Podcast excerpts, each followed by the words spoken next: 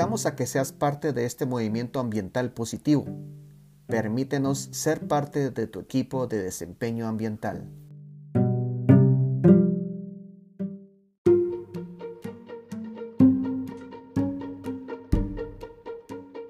Hola amigos, un nuevo segmento de nuestro podcast Circularidad, siempre compartiendo información que consideramos que es importante, de valor para que todos sigamos aprendiendo en el contexto ambiental.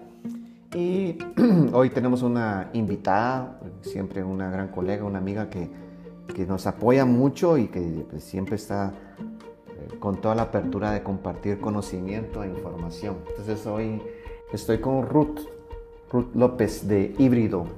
Bienvenida. Eh, participa activamente en el mercado ambiental aquí en Guatemala, pero también eh, nos ayuda mucho con la academia y con el podcast, entonces desde Híbrido. Pero siempre que nos cuentes brevemente quién es Ruth, eh, y, y, también un poco de referencia de híbrido. Ok, sí, ¿qué tal? ¿Cómo están a todos? Qué raro, qué extraño decirlo, pero sí es raro volver a grabar viéndonos, porque la última vez pues lo hicimos en línea, estábamos súper acostumbrados en línea, pero ahora sí ya se quitó esa modalidad y ahora estamos en la nueva era. Ajá. Pero bueno, ¿quién soy yo? Eh, primero, pues soy Ruth, soy arquitecta de profesión, tengo una maestría en desarrollo sostenible y tengo pues también una, una ahí estoy cursando una maestría en Derecho Ambiental, me gusta mucho. Siempre digo que soy abogada frustrada, pero, pero me gusta mucho el tema legal. Em, pues me he desempeñado en muchos sectores, en, temas de alto impacto, en temas de impactos medios. Em, pues he, tenido la oportunidad de, de, representar a Guatemala también en estrategias eh, de eficiencia energética. Eso tal vez creo que nunca te lo había contado, pero sí, eh, en Costa Rica eh, se realizó la, mm, una estrategia regional para eficiencia energética mm. en el año 2014 más o menos y, pues tuve la oportunidad de representar a Guatemala, pues aportando obviamente el tema de gestión ambiental y gestión de los residuos, sobre todo el residuo de lo, de lo que tenemos ahorita y que había que sustituir por, por por eh, LED, ¿verdad? Incandescente a LED. Entonces, eh, pues he estado activamente, he trabajado con cooperación internacional también, he estado participando en, temas eh, de cooperación, en, imágenes urbanas. Así es que he hecho un poquito de todo, un poquito, he visto temas incluso también de, participaciones públicas, ¿verdad? De, de, todo este tema del 169 de la OIT. Entonces, eh, me manejo como en, muchos, en muchos ámbitos, ¿verdad? Del tema ambiental, no solamente ambiental. Y en el caso de híbrido, ¿cómo va? ¿En qué contexto está híbrido? Bueno, mira, Híbrido eh, fue una empresa que nació eh, durante la pandemia. Casualmente después se puso de moda la palabra híbrida, pero en realidad, en realidad Híbrido nació antes de eso. Eh, justo, justo, justo en, el momento en que la pandemia pues llegó a Guatemala, nace Híbrido y la palabra híbrido pues obviamente, como lo dice, somos una consultora ambiental que se puede em, identificar con cualquier tipo de, de, empresa, de industria, de proyecto. Nos podemos adaptar, podemos tomar eh, cualquier tipo de e, ese conocimiento multifacético que de repente tengo yo como fundadora, pues se, se puede trasladar hacia todas las personas que necesiten el servicio de una consultoría ambiental.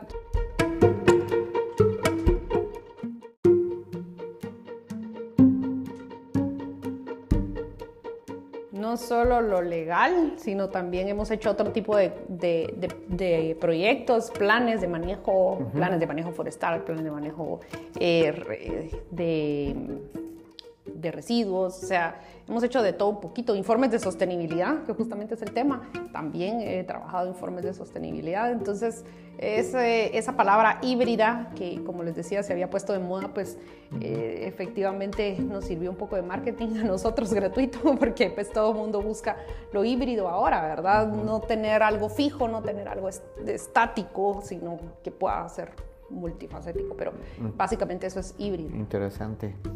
Sí, precisamente como ya comentaste, el, el tema de hoy, amigos, es, es, es, un, es un punto que, hemos visto que ha ido, eh, sí ha ido creciendo, aquí en Guatemala, pero creo que es una práctica que ha ido evolucionando en la región, Latinoamérica incluso, es que esos son los informes de sostenibilidad. Es una herramienta, yo lo veo como una herramienta más en que las empresas pueden considerar, considerar para eh, fortalecer su, su, gestión ambiental, pero tiene ciertas características que por eso es que nos llamó la atención y por eso hablamos con, con Ruth, que podría ser un tema que sería interesante y bonito compartir el día de hoy. Entonces, como primer punto, pues, ¿qué es un informe? No? ¿Qué es un informe de sostenibilidad? ¿Cuál es el objetivo principal de, de, de, este concepto según lo que, lo que pues, has ido aprendiendo eh, en, este, en este tiempo?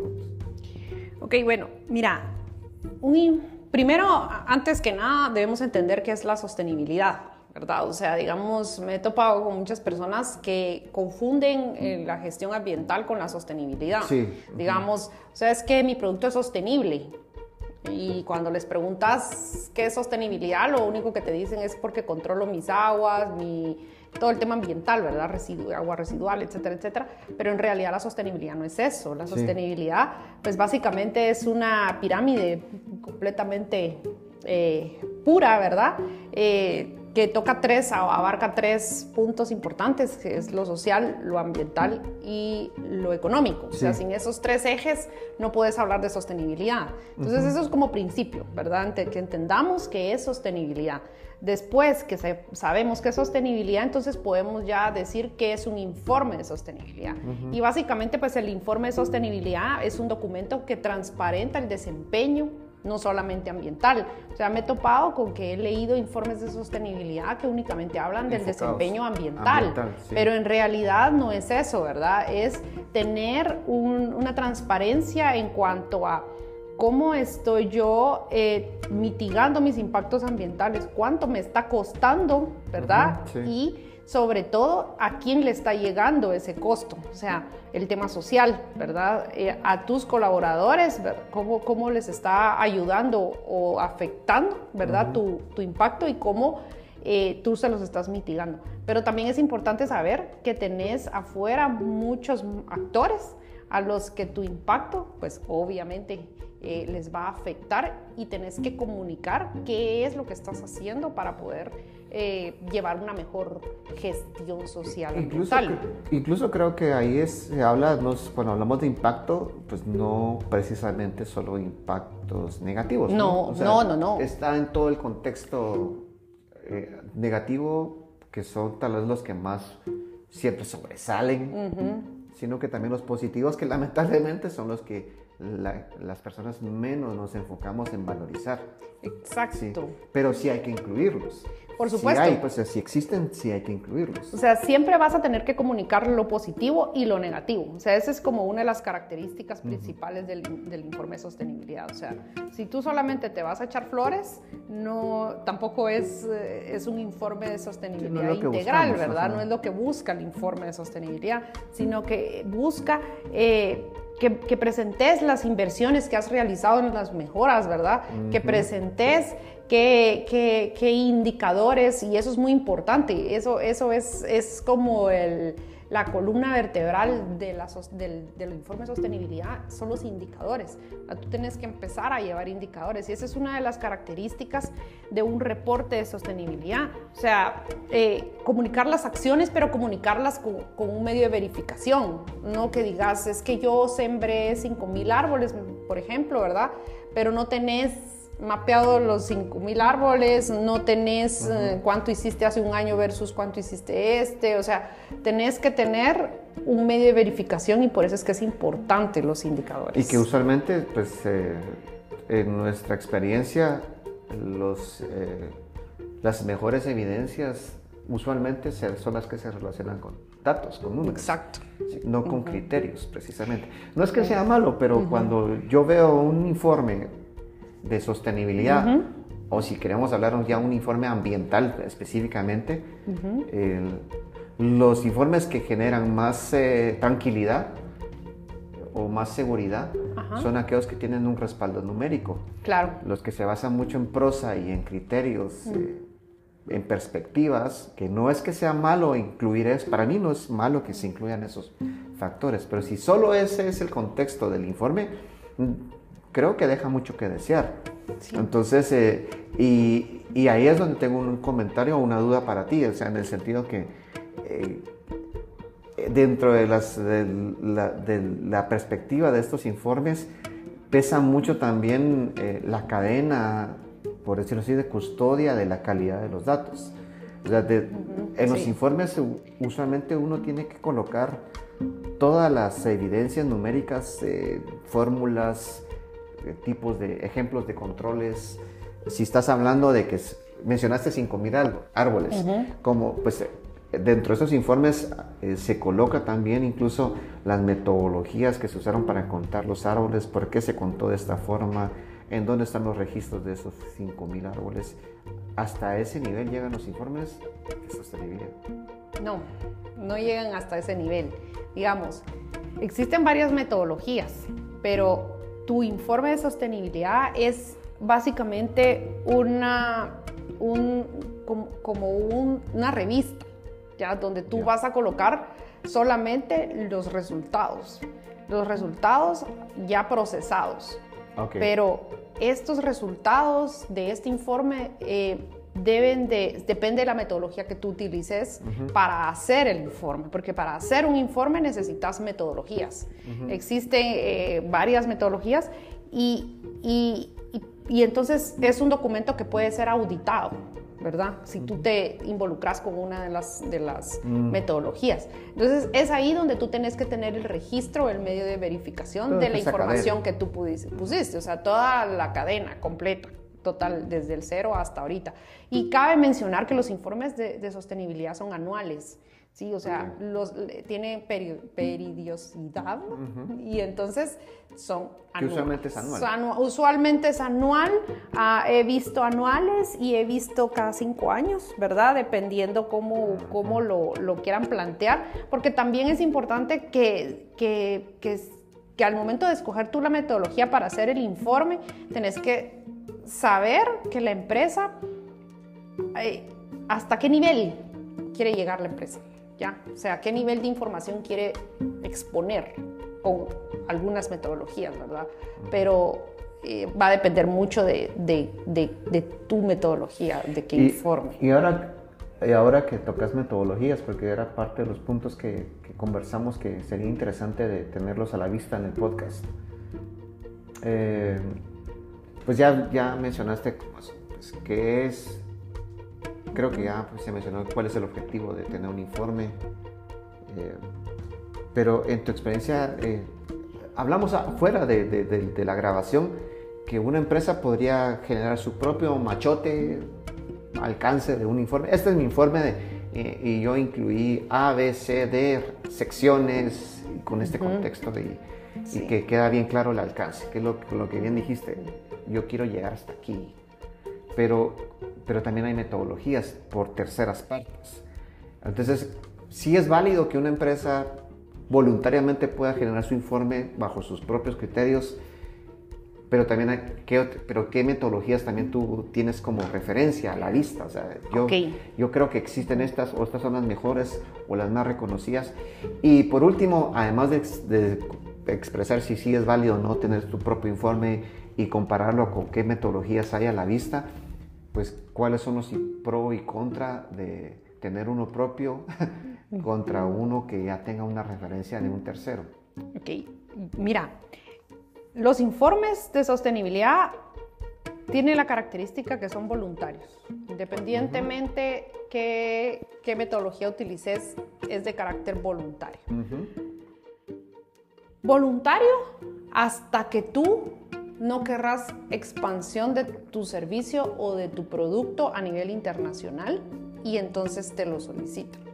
En Europa, por ejemplo, muchas de las cadenas eh, que, que, compran eh, a proveedores latinoamericanos, por ejemplo, que platicamos que a nivel latinoamericano se está poniendo como muy de moda, digámoslo así, es precisamente porque el, el, el, campo europeo está solicitando que nosotros tengamos nuestro, como empresas proveedoras, tengamos nuestros informes de sostenibilidad.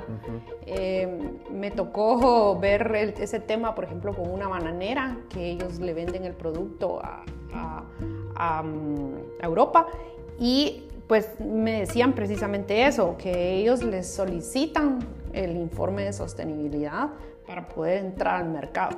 Entonces, hasta ese punto se vuelve obligatorio, ¿verdad? Cuando ya tú quieres expandirte. Entonces, ¿cómo, si yo llego a un campo eh, laboral competitivo eh, de mercado, ¿verdad? Con un reporte de sostenibilidad fundamentado por lo que yo pienso de mi empresa, no va a ser obviamente lo más objetivo, ¿verdad? No se, Para, va a ver así. no se va a ver de esa forma, porque ¿quién va a hablar mal de su casa? Nadie. Entonces, obviamente, ahí sí existe la metodología a nivel mundial, que es la reconocida a nivel mundial. Eh, como la ISO, por ejemplo, ¿verdad? A pesar de que la ISO eh, es bastante amplia, también existe el famoso, bueno, famoso ahorita, porque te puedo decir que yo aprendí la metodología hace 10 años y, hasta hoy estoy escuchando la palabra GRI. O sea, cuando me dicen GRI, que es el Global Reporting Initiative, eh, hasta ahorita yo estoy escuchándolo y yo, como te digo, lo aprendí hace 10 años y, y pues obviamente lo, lo, procesé, ¿verdad? Cómo se, cómo se realiza. Pero esta es una, esta es una metodología que, que, es un estándar o es un lenguaje mundial que te, eh, te rige o te, te, como una ISO, te, te, restringe, te pone metas, te pone eh, alcance, tiene una estructura, tiene requisitos y se compone de dos, eh, dos eh, digamos, como series, ¿verdad? Tú puedes, o más bien está estructurado en, dos, en donde la primera, que es el GRI, tiene, tiene incluso hasta números, ¿verdad? Es el GRI 101, el GRI 102 y el GRI 103, que es cuando te habla de la información de la empresa, eh, te habla del punto de partida, cómo informar el enfoque del tema, etcétera, etcétera. Y luego abajo de este, de este, de este nivel, digamos, viene el, el GRI 200, el GRI 300 y el 400 digámoslo así, que es tan robusto que contiene como, si lo ponemos en paralelo con la ISO, es como que tuvieras la ISO 14000 y dentro de la 14000 tenés la 14001, la 14002, la 14003 y es muy parecido, ¿verdad? Entonces, en, la, en el GRI 200, el 300 y el 400 es en, cuando ya enmarcas el eje eh, económico, el ambiental y el social. Entonces te, te, hace una metodología completamente estandarizada. Entonces el GRI es el que te reconoce a nivel mundial eh, tu reporte de sostenibilidad porque es auditable. Y porque no lo haces tú, lo hace un consultor, ¿verdad? Lo tiene que hacer alguien externo para, para que sea y tenga ese valor, ¿verdad? De, de Pero la empresa no puede usar la marca GRI. no es como una certificación precisamente. No, no, no, no. no. Solo, es, Solo una, es una metodología. Y es, verificable con el ánimo de dar seguridad de que es un reporte que ha sido colocado a la vista de una tercera parte. Exactamente, sí. Es, um, eh, regularmente lo hace un equipo, ¿verdad? Em, lo hace un equipo de, de personas tiene sus, sus estándares, tiene sus machotes incluso. e incluso, por ejemplo, cuando tú haces la ISO, la ISO te da la libertad de que hagas tus matrices. Sí, ¿verdad? Te dice qué, te dice pero no qué, cómo. pero no te dice cómo. Ajá, el exacto. GRI sí te dice cómo. O sea, ellos sí te piden Tiene formatos. y que eh, usted multiplica esto por esto y esto por esto. Y, y el otro día eh, estaba yo dando un, eh, cabal, un, un webinar con ustedes sobre informes de sostenibilidad y alguien me preguntaba si esto lo puede estudiar en línea. Yo le decía que, que no, porque lo que pasa es que tenés que aprender a usar las, la, la metodología, la, perdón, la tabla, ¿verdad? Las tablas son varias tablas, no es una. Y entonces te puedes confundir porque necesitas hacer las cosas muy prácticas, ¿verdad? Luego, pues ya sí te puedes ir actualizando, sí puedes ir tomando como ese eh, esos, esos cursos de actualización del GRI, etcétera, etcétera. Y eh, pues sí lo puedes hacer en línea, pero digamos, si como es una metodología tan estandarizada, que entonces, pues obviamente sí, sí, pues sí es importante saberla. Ahora, podés hacer un informe de sostenibilidad sin llegar a tener un GRI, digamos, ¿verdad? Sí. O sea, si tú me decís, si, si, si, una empresa viene y me dice, mire Ruth, yo en realidad yo no quiero tener un informe certificable por gris, sino yo solamente quiero comunicar o divulgar, hasta esto estoy dispuesto, ¿verdad? Hasta aquí yo voy a llegar, claro que se puede hacer. Sí se puede hacer. Eh, tiene la característica, digamos, que puede ser muy... Em, muy de marketing, ¿verdad? O sea, puede ser un informe muy ilustrativo de comunicación y te apoyas mucho con el tema de comunicación. Digamos que, que, tiene, y, tiene que responder a tres preguntas básicas, ¿verdad? Que yo pues he tenido la oportunidad de elaborar de las dos formas y en, la, en donde no hay metodología y es libre, digamos, eh, son tres preguntas a las que el informe debe responder, que es qué información le será útil a las personas, ¿verdad? ¿Qué indicadores debe incluir? ¿Verdad? Son las preguntas que yo me hago cuando hago este tipo de informes y qué resultados les van a ser de interés. O sea, con estas tres preguntas que conteste el, el informe ya se puede decir que es un informe de sostenibilidad. Entonces, eh, tenés la ventaja con este de que puedes comunicar lo que tú decías y lo puedes hacer como tú querrás y poner lo que querrás. Mm, literalmente es libre, ¿verdad? Y, quedan muy bonitos, por supuesto. Son muy, de marketing y, quedan preciosos porque no voy a negar que sí quedan lindos porque pues sí he hecho así, pero el GRI, el otro, es certificable y, y ese es el que te vale, digamos, a nivel mundial. Yo he percibido en los últimos, tal vez en el último año, que principalmente empresas grandes en el país han estado eh, haciendo un esfuerzo para comunicar de una forma más sistematizada su gestión ambiental y, su, y el tema de sostenibilidad, porque sí incluyen estos tres grandes puntos que, que mencionaste. Eh, veo que es una tendencia mucho de gran empresa. Sí. Ahora, en tu experiencia, todo este concepto, ¿qué pasa con la mediana y sobre todo con la pequeña? ¿Será un esfuerzo que deberíamos de impulsar por tal vez no una metodología tan sofisticada, pero tal vez promover? Al final aquí estamos hablando de comunicación ambiental y de sostenibilidad, pero con bases técnicas. Entonces, eh, ¿será que esto a tu gusto personal, profesional, eh, sería desde la perspectiva del centro? Nosotros sí creemos en eso.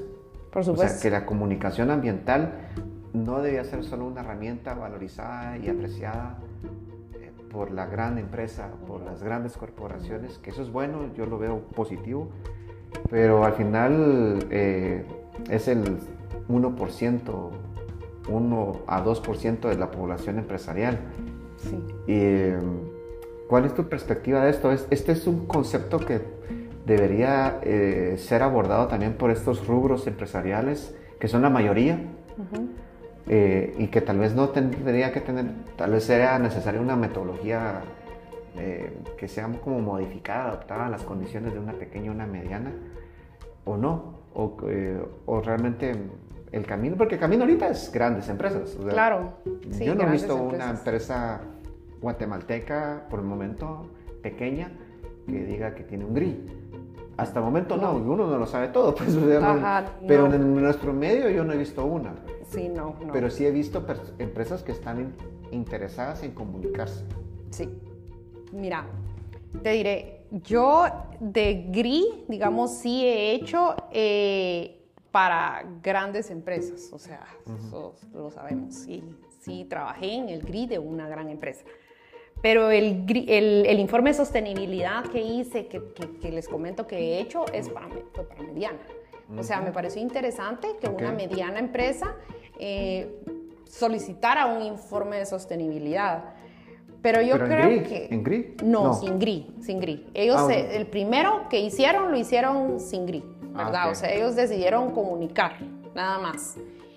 Y no fue fácil porque estamos hablando de una industria que contamina. O sea, o por obvias razones no voy a decir quién, pero, eh, pero, pero que sí había un componente importante de, de, un impacto importante. Yo creo que el, el, informe de sostenibilidad es para todos. O sea, no es solamente para una gran empresa ni para una pequeña empresa. Yo creo que es tan adaptable que se puede manejar la información que se necesita para cualquiera. Hay muchas empresas que hacen buenas acciones, pero no las comunican. Entonces, al no comunicar, pues se queda perdido en el abandono lo que haces y, no puedes llegar a, pues no, no digamos a ganar premios, porque no nos vayamos hasta eso, pero sí a comunicar que tú haces un esfuerzo ambiental, social y económico, sobre todo, porque pues se generan grandes cantidades de dinero en, en temas sociales, por ejemplo, ¿verdad? Pues. O sea, hay, hay, mucha, hay mucha hay mucha materia prima para poder hacer un informe de sostenibilidad muy bueno a nivel de medianas empresas. Creo que, creo Considero que las grandes empresas tienen las suficientes herramientas para hacer un informe de sostenibilidad basado en GRI y que tienen las herramientas para poder comunicar lo que hacen porque lo deben hacer y porque lo tienen que hacer y porque lo hacen totalmente. Pero las medianas empresas creo que tienen un potencial en el informe de sostenibilidad porque no están en el ojo del huracán. No, ¿entendés? No la vista. Entonces, las grandes están al ojo en el ojo del huracán y es a quienes más se observa, ¿verdad? Y por no mencionar marcas, pero son las que más ven.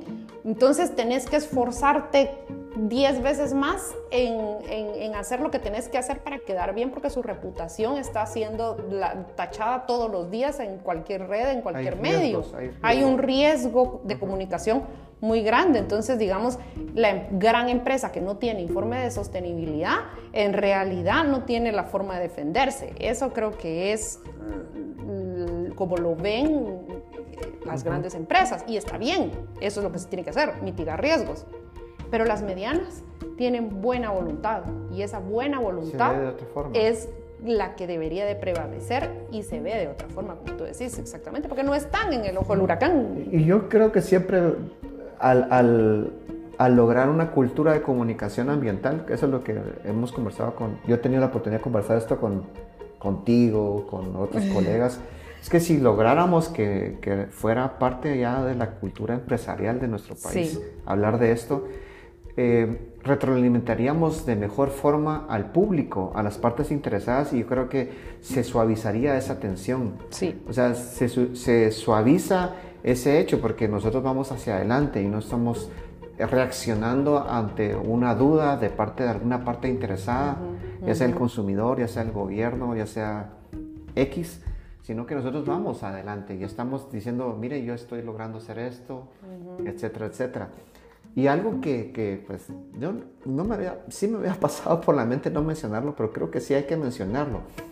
El, ¿Qué riesgos hay en que este, esta, estas iniciativas de, de, comunicación ambiental, informes, que hoy estamos hablando de informes específicamente, se pueda, se pueda malinterpretar como una acción de greenwashing? Porque se sonríe, pero lo que pasa es que eh, últimamente eh, he visto algunos comentarios en redes que me han, me han llamado mucho la atención en que dos cosas. Uno, cuando, cuando, dos, cuando una empresa hace un informe de sostenibilidad, o llamémoslo también, o una comunicación ambiental o de sostenibilidad voluntaria, propia, o sea, sin metodología de un tercero y que sea, pueda ser verificada o que no esté verificada, por ejemplo, eh, genera esa duda, es decir, ellos están diciendo lo que les conviene.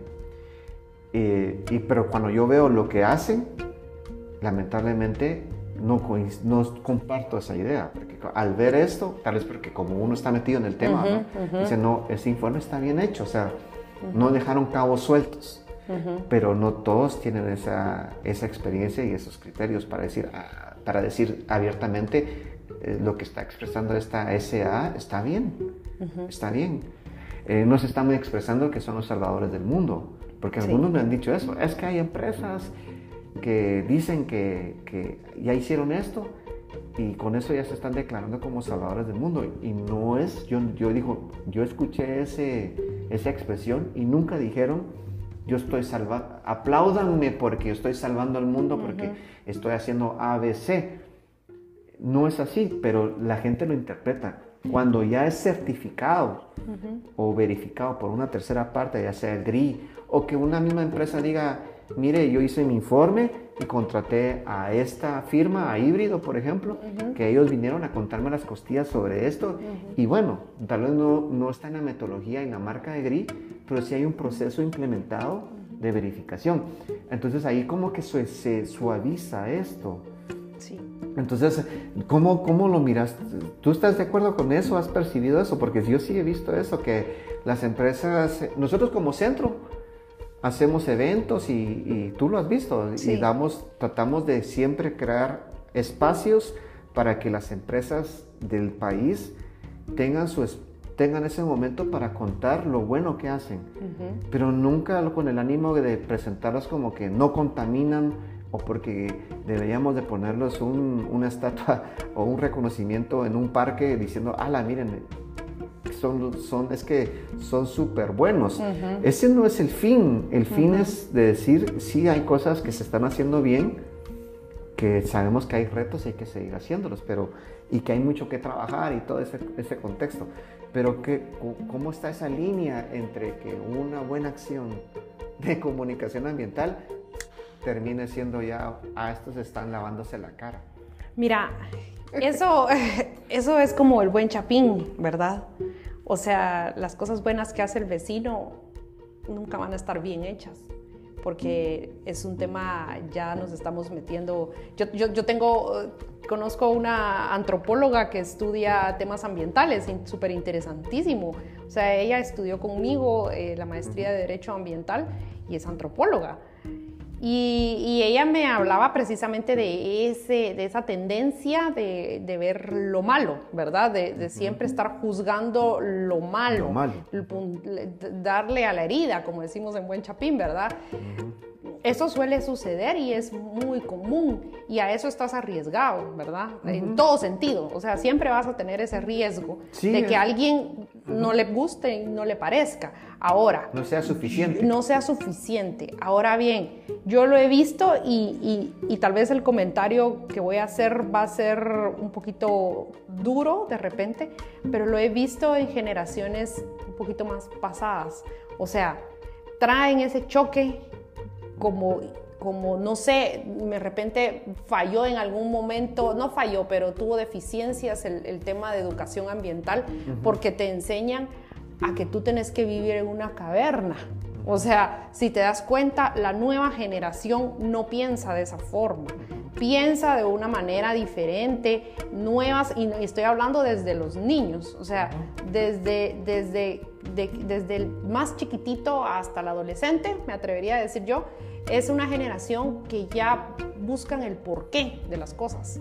Entonces, al buscar el porqué de las cosas, llegas a este tipo de informes, ¿verdad? De decir, bueno, pero si a aquellos les diste este premio, por ejemplo, ¿verdad? Y, pero ¿y por qué? Entonces ya buscas ese tipo de información, ellos ya buscan esa información.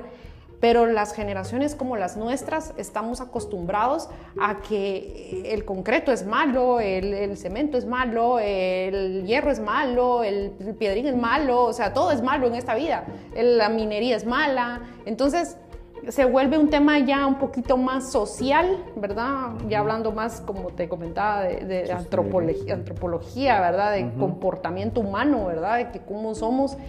Pero ese chip definitivamente eh, lo traemos desde hace mucho tiempo y está sometido a ese tipo de, de comentarios duros y que a la larga son hirientes para las empresas que están haciendo bien las cosas. Sí, porque, porque, las están haciendo le- bien. porque las están haciendo bien y, y están contentos con su... O sea, es como cuando un niño gana un premio, ¿verdad? En karate, por ejemplo, y tú le decís, pero esa academia no sirve.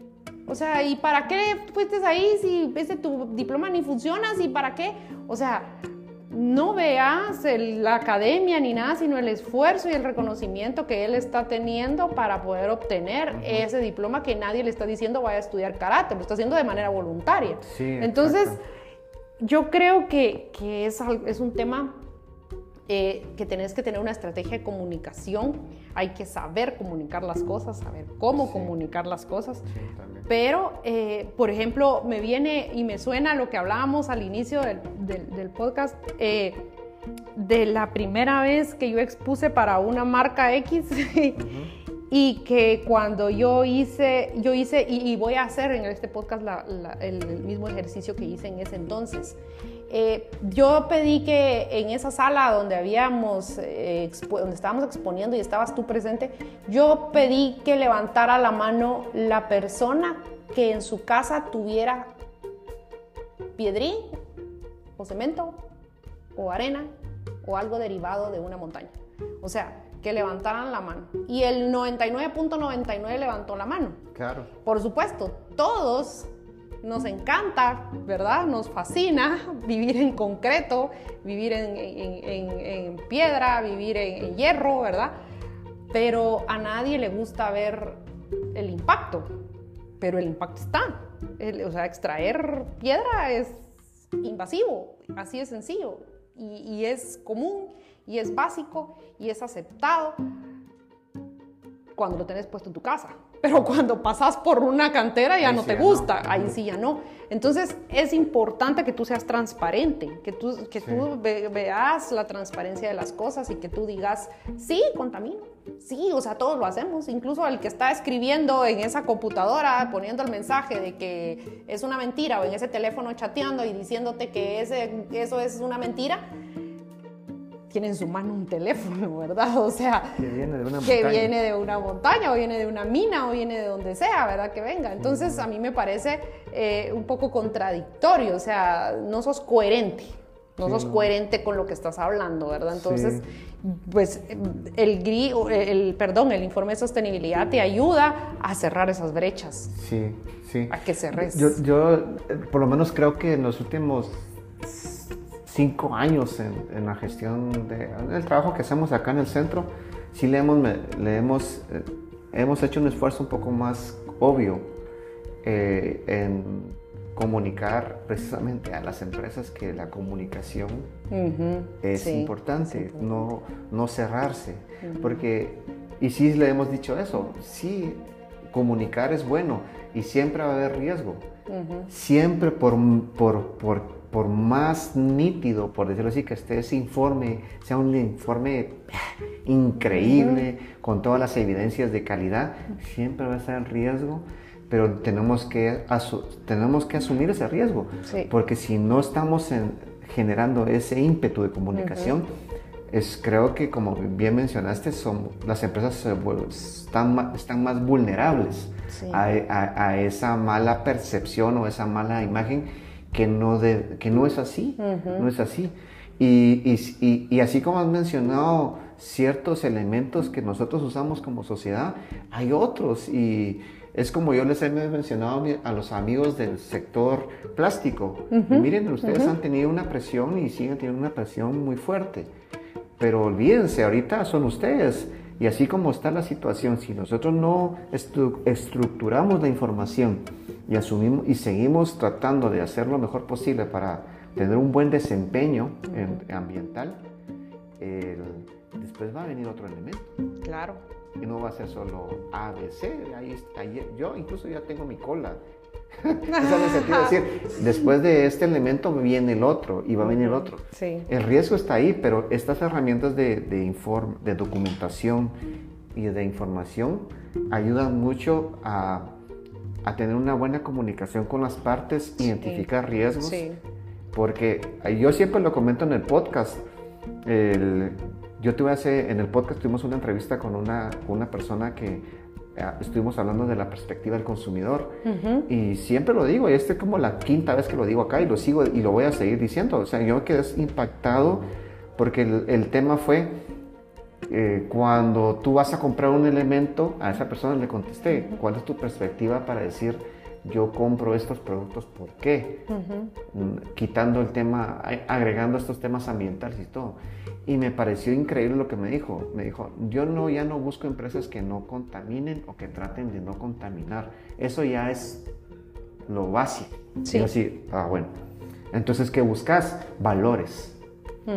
Yo busco empresas que tengan los mismos valores eh, sociales, económicos, ambientales a los míos. Entonces eso va más allá de contaminar o no contaminar. Claro.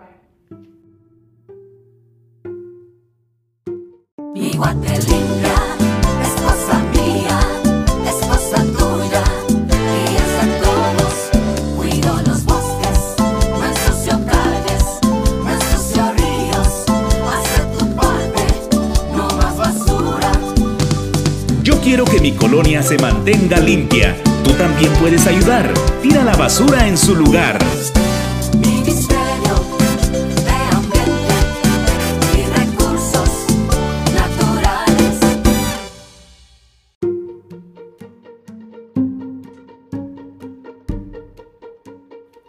Creo que precisamente ahí es donde cuadran mucho los informes de sostenibilidad. Sí. Porque los informes de sostenibilidad acaban lo que tú mencionaste, ¿no?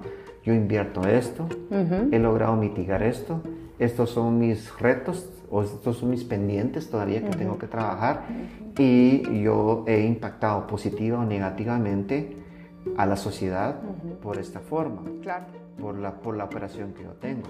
Esa es una gran responsabilidad para las empresas expresar eso. es una confesión. Sí, sí es una confesión. es una confesión clara eh, de repente a nosotros, y, nos puede ayudar a nosotros como consumidores. Por ejemplo, a mí me gusta mucho como investigar quienes tienen informes de sostenibilidad, porque luego tú te preguntas, me lo voy a inventar otra vez, ¿verdad? Pero ¿por qué la libra de arroz de tal marca subió de precio? Y cuando vas a ver lo que ellos invierten en el tema social, digamos, a mí me causa lógica. Digo, bueno, si la libra antes valía 5 y ahora vale 6, pero en su informe de sostenibilidad me están diciendo que ese quetzal más está siendo invertido en educación de todo el, porque hicieron un mapeo de actores alrededor y las comunidades se están viendo beneficiadas, yo que puedo pagar ese 6, ese quetzal más, voy a escoger a esa empresa como consumidora. Porque ese es un pensamiento ya sostenible, ¿verdad? Ya es un pensamiento que venís cambiando.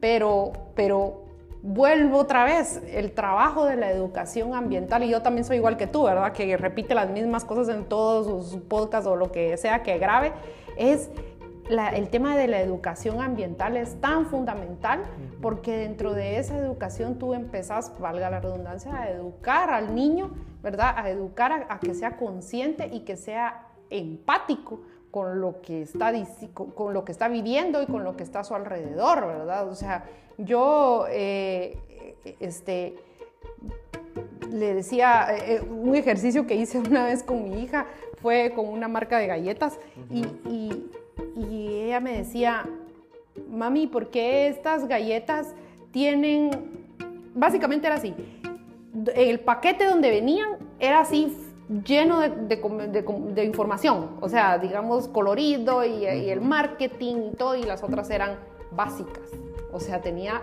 lo básico. Y le digo yo en el supermercado a mi hija, mira, ¿cuál escogerías? ¿Cuál de estas dos? Y me dice, estas porque tienen más color, obviamente en la mente de un niño. Y yo le decía, ¿y por qué no estas? Es que estas están como sin color. Y yo, ¿y tú sabes por qué? Le dije yo a ella, no, ah, va, te voy a explicar por qué, le dije. O sea, porque la tinta con la que se imprime esta, este montón de colores y este montón de payasos que estás viendo acá, le dije yo, ¿verdad? O sea, de colorcitos, llevan una contaminación al agua que llega a los ríos, de la gente que está viviendo en los ríos y la gente que está viviendo en los ríos, pues definitivamente eh, consumen de esa contaminada, le dije, porque las empresas, algunas, no todas, ¿verdad?, no son responsables con el tratamiento de sus tintas.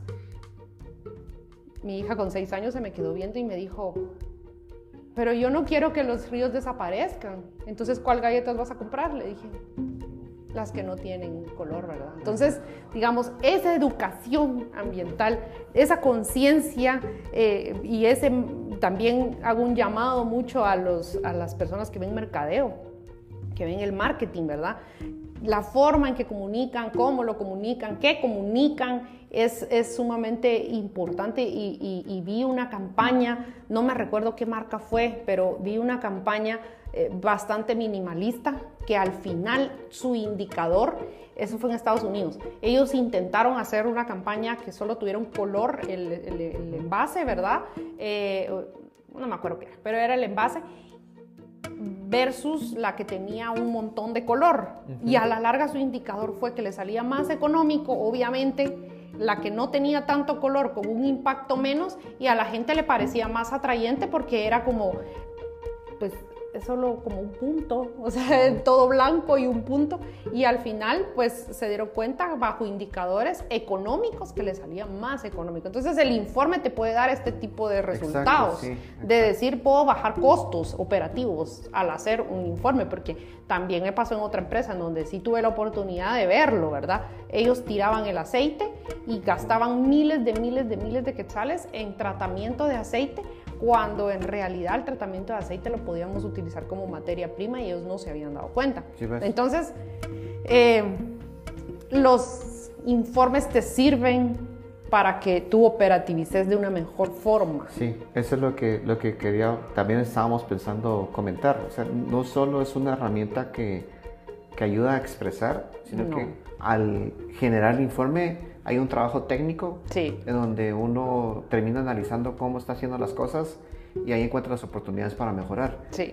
Y, y encuentra las mejores formas de tratar, de mitigar o de prevenir ciertos impactos y eso redunda en un efecto económico en la empresa. Por supuesto. Creo que ahí es... Eso, creo que las empresas que usen que realicen esas metodologías, ya sea propias o ya es con algunos estándares que ya existen, eh, deben de fijarse en eso, de que tenga un efecto técnico, al final de cuentas, que como el, el, efecto de la ola termine impactando positivamente en la operación. Claro.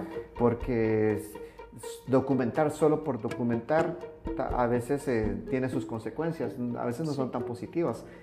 Documentar no es barato. No. O sea, generar un informe, Ni fácil. De, ajá, generar un informe de, de, sostenibilidad no es, no es barato. O sea, no es que se pueda hacer así nomás.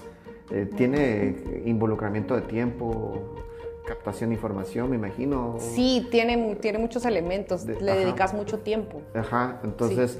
Y hablando de eso, entonces, pasándonos a, otro tema, hablemos en sí ya, tratar de, creo que ya lo hemos expresado, pero eh, ¿cuáles son los beneficios? Eh, yo creo que ya los mencionaste, pero tal vez ya sintetizados, ajá. Eh, resaltar cuáles son los beneficios principales y tal vez ya para ir cerrando esta conversación, porque si no nos vamos a ir de largo, ¿cuáles son los puntos que tú consideras o que recomendés a final de cuentas a las empresas que escuchan el podcast que deberían de considerar como los puntos más importantes si, eh, si ellos ya quieren ingresar, ya sea que quieran ingresar a este mundo de, de, generar un informe o algunos recordatorios también de a las empresas que ya lo están haciendo que no pierdan a la vista.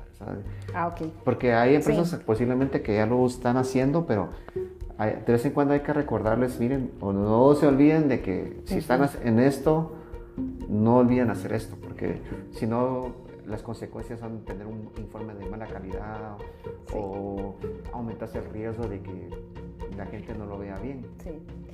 Bueno, mira, ¿cuáles la, los aspectos más importantes del porqué o los beneficios más fuertes para poder hacer un informe de sostenibilidad? Te lo voy a, em, resumir en cinco puntos.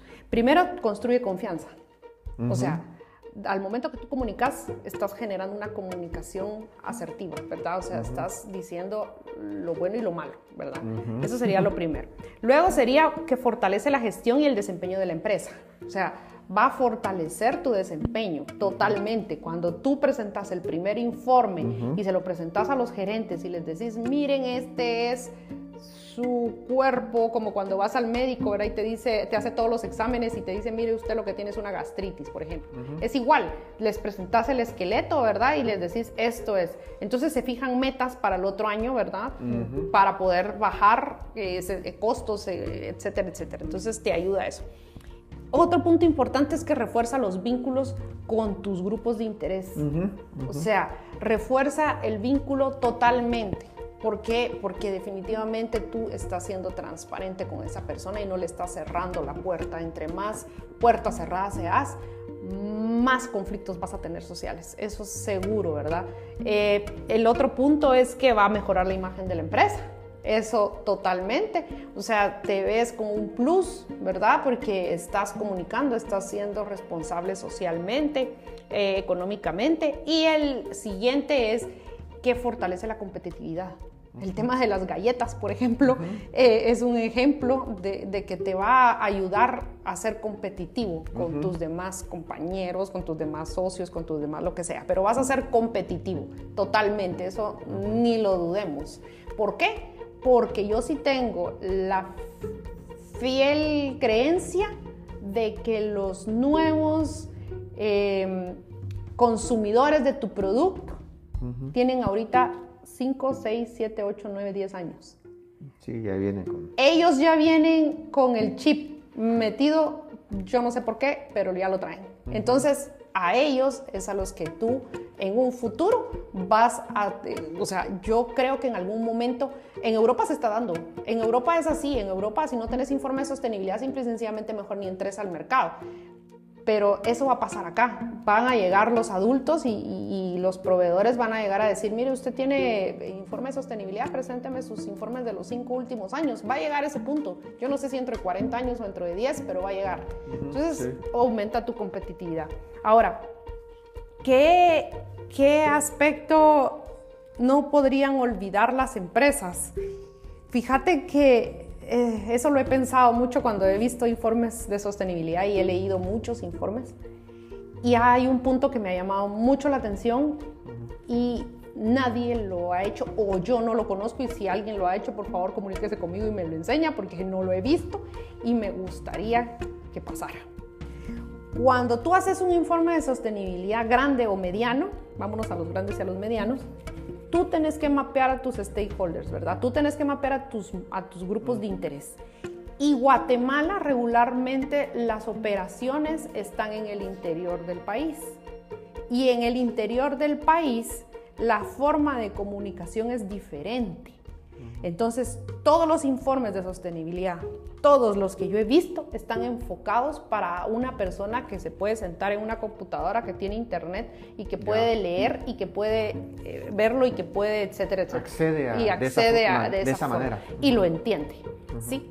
Pero nunca he visto un informe de sostenibilidad que vaya dirigido a una comunidad indígena. Y no estoy diciendo que yo sea del 169 así top y máximo, porque sabes que no, soy bastante equilibrada en ese sentido, pero tus principales actores cuando tú tenés una operación en el interior siempre van a ser una comunidad que regularmente va a hablar otra, otro idioma, ahora ya no es lengua, sino otro idioma.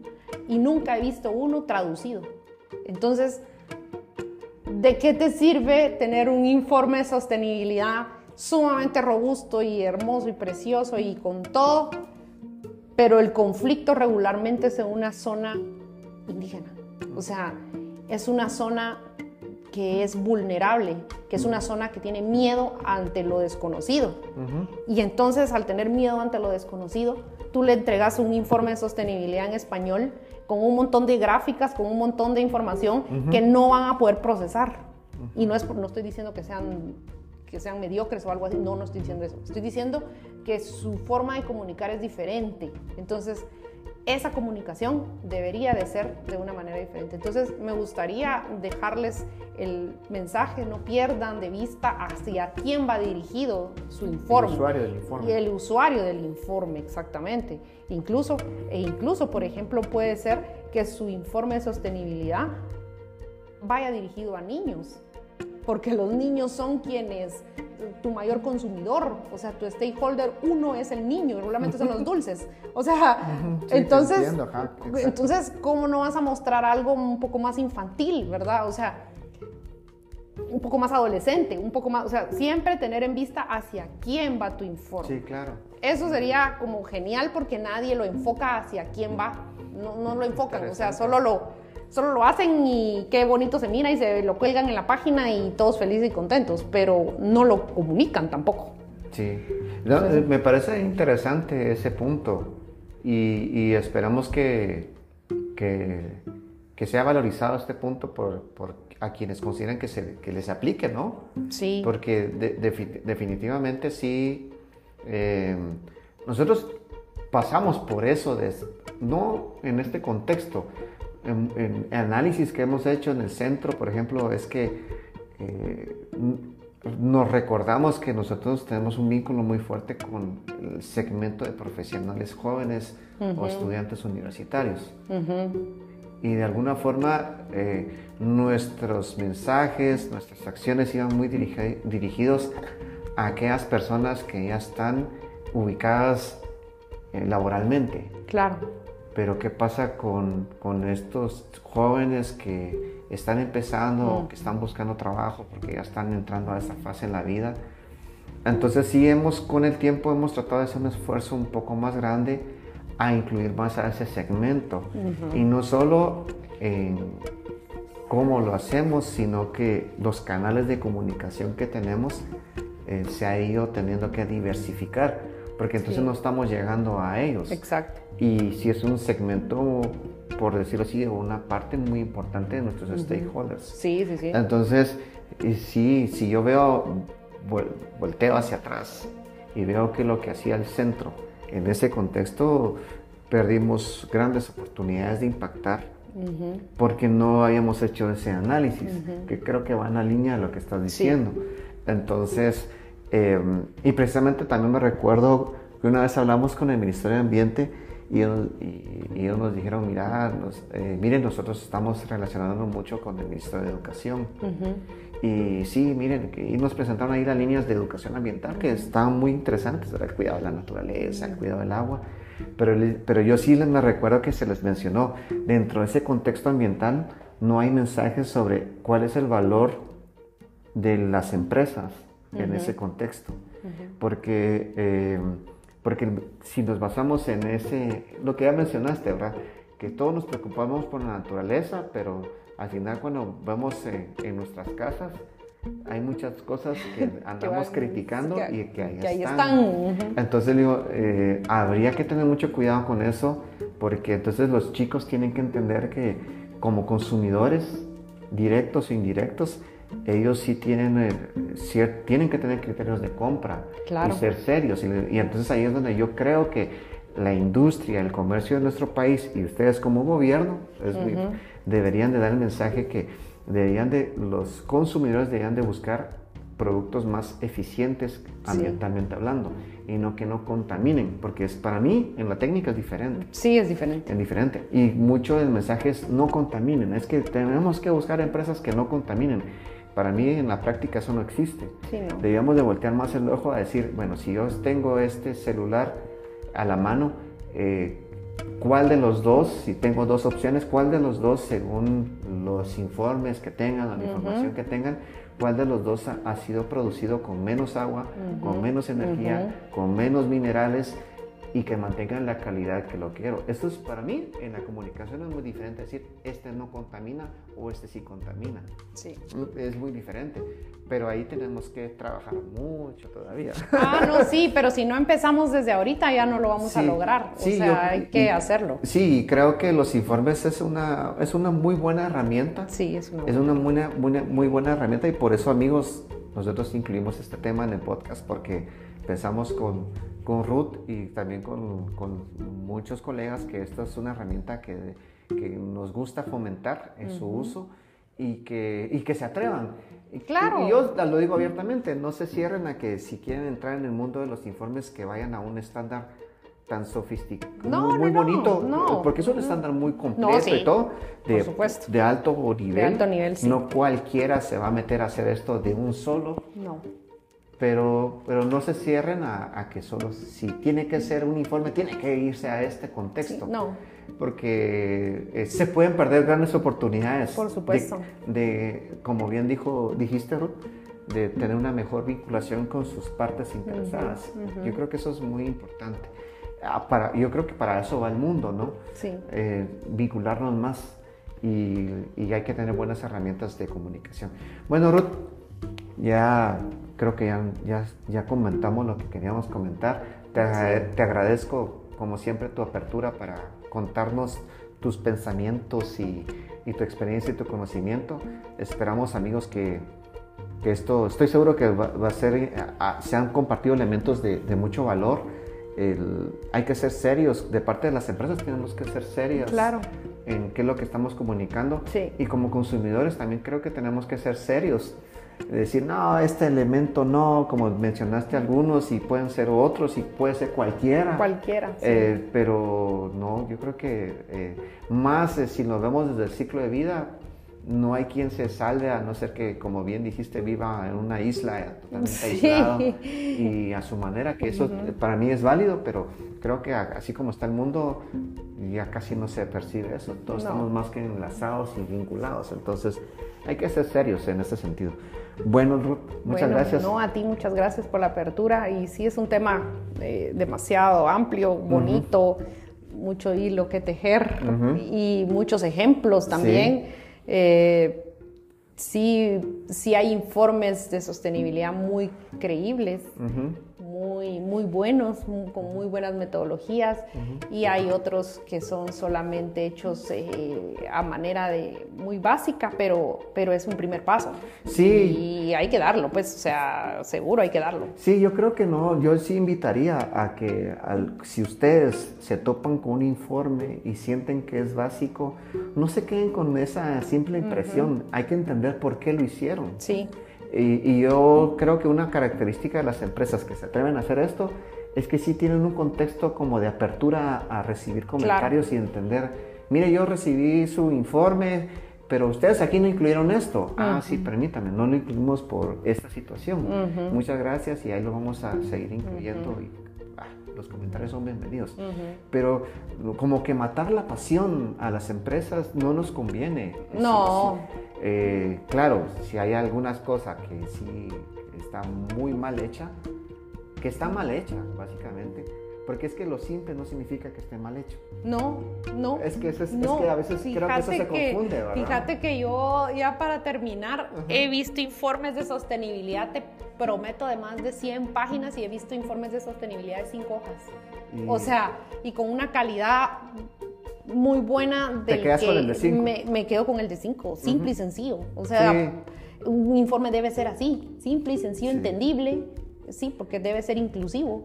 Debe ser que todo el mundo lo entienda. Pues, ¿de qué me Es que sirve? conviene, es que Pues, conviene, ¿no? Son unos grandes libros los que he visto y, o sea, solo de verlo ya no me dan ganas de leerlo. Sí. Entonces, mm, tampoco. Lo simple a veces eh, en, No es en- en- en- en el soy arquitecta y entonces en el ámbito, en el tema arquitectónico, eh, el menos es más. Entonces, Sí, sí, yo, yo creo que sí es importante eh, tener ese criterio a la vista, o sea, decir, aplicarlo, tenerlo a la par, decir, no porque sea un, un informe de tres hojas deja de ser eh, positivo, Atractivo. atractivo. El- y nosotros a veces lo que decimos a las empresas es que siempre en temas de comunicación traten de ser mínimes, pues lo, lo mínimo. Lo mínimo. Y si alguien ya quiere contextualizar en lo profundo, que también lo tengan a la mano. Eh, Yo creo que esas dos versiones es bueno tenerlas, pero a veces hay empresas que no tienen ese profundo a la mano. Lo tienen, pero lo tienen no sistematizado. sí. Entonces, eh, no declarar que no sirve porque fueron tres hojas. yo invito a que sean prudentes en ese criterio de, juzgar de esa manera los informes. Hay, que, hay que ir un poquito más allá. Bueno, Ruth, muchas, gracias. gracias. por escucharnos, amigos. Eh, a la próxima aquí en Circularidad. Esperamos que les haya dado insumos importantes y una invitación a que busquen a Híbrido en redes, porque tienen redes, y también al centro. Y gracias por escucharnos. Hasta la próxima. Hasta la próxima.